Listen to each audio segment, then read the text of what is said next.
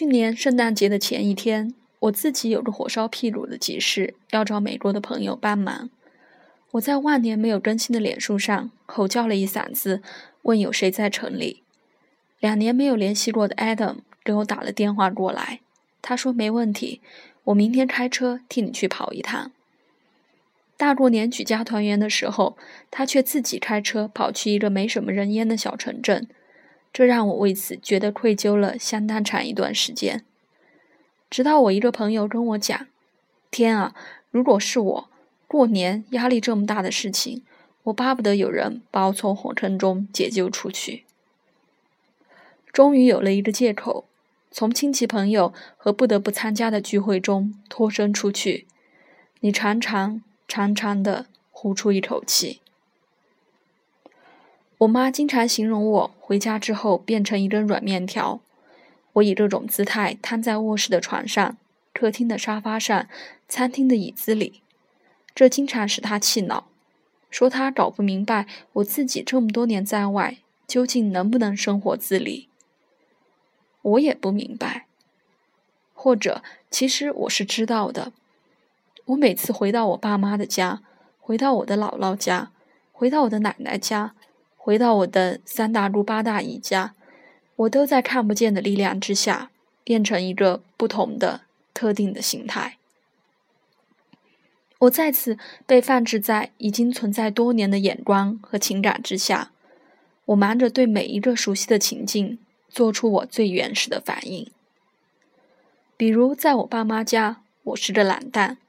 于是我在家越来越懒。我在姥姥家是令人发愁的工作狂大龄女。我没有什么耐心，不爱说话。我在奶奶家是还不错的我自己，管别人怎么看我呢？反正有人爱我。在张阿姨那里，我是别人家的孩子，我装模作样，缄口不语。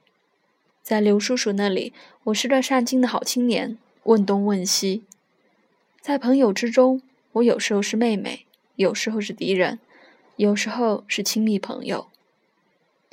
简直就像你每天醒来，穿上一身新的盔甲，走上不同战场，熟悉的旧情感一遍一遍的清洗和重新刷新，直到过年结束，在回北京的火车上，你一层一层的剥掉身上颜色，将它们压在你的皮肤下面。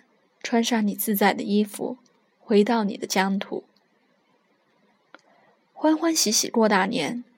你坐的火车，去的超市、面馆，步行的街道、夜市摊，那些廉价的广播从四面八方洋溢出来，它们像张大网，把你粘在过年这张大红色的蜘蛛网上。旧的时光过去，新的一年开始，大家终于团聚。你应当欢欢喜喜。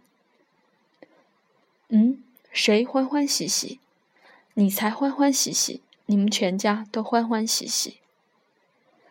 事实上，家庭像一个陈旧的、固着的戏剧，每个人在家庭之中都扮演着固定的角色。有人是拯救者，有人是稳定剂，有人心甘情愿去牺牲，有人是家庭创伤的症症状出口。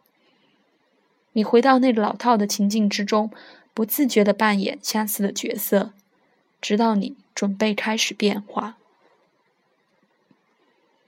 变化从来不是一件容易的事情，哪怕你清醒地知道什么样的变化能够使生活变得更好，可那终究抵不过旧的伤痛，让人身体上感觉安全。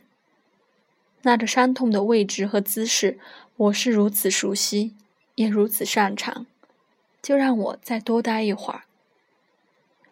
身体的感受最忠实，他从不去相信他从未体验过的事情。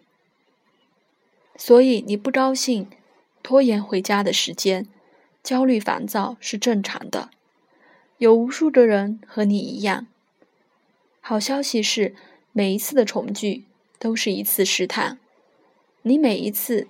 都能看见你自己似乎有一些变化，有时候真的发出了以前从未发出的声音，有时候做得更像自己一些，有时候更偏离一些。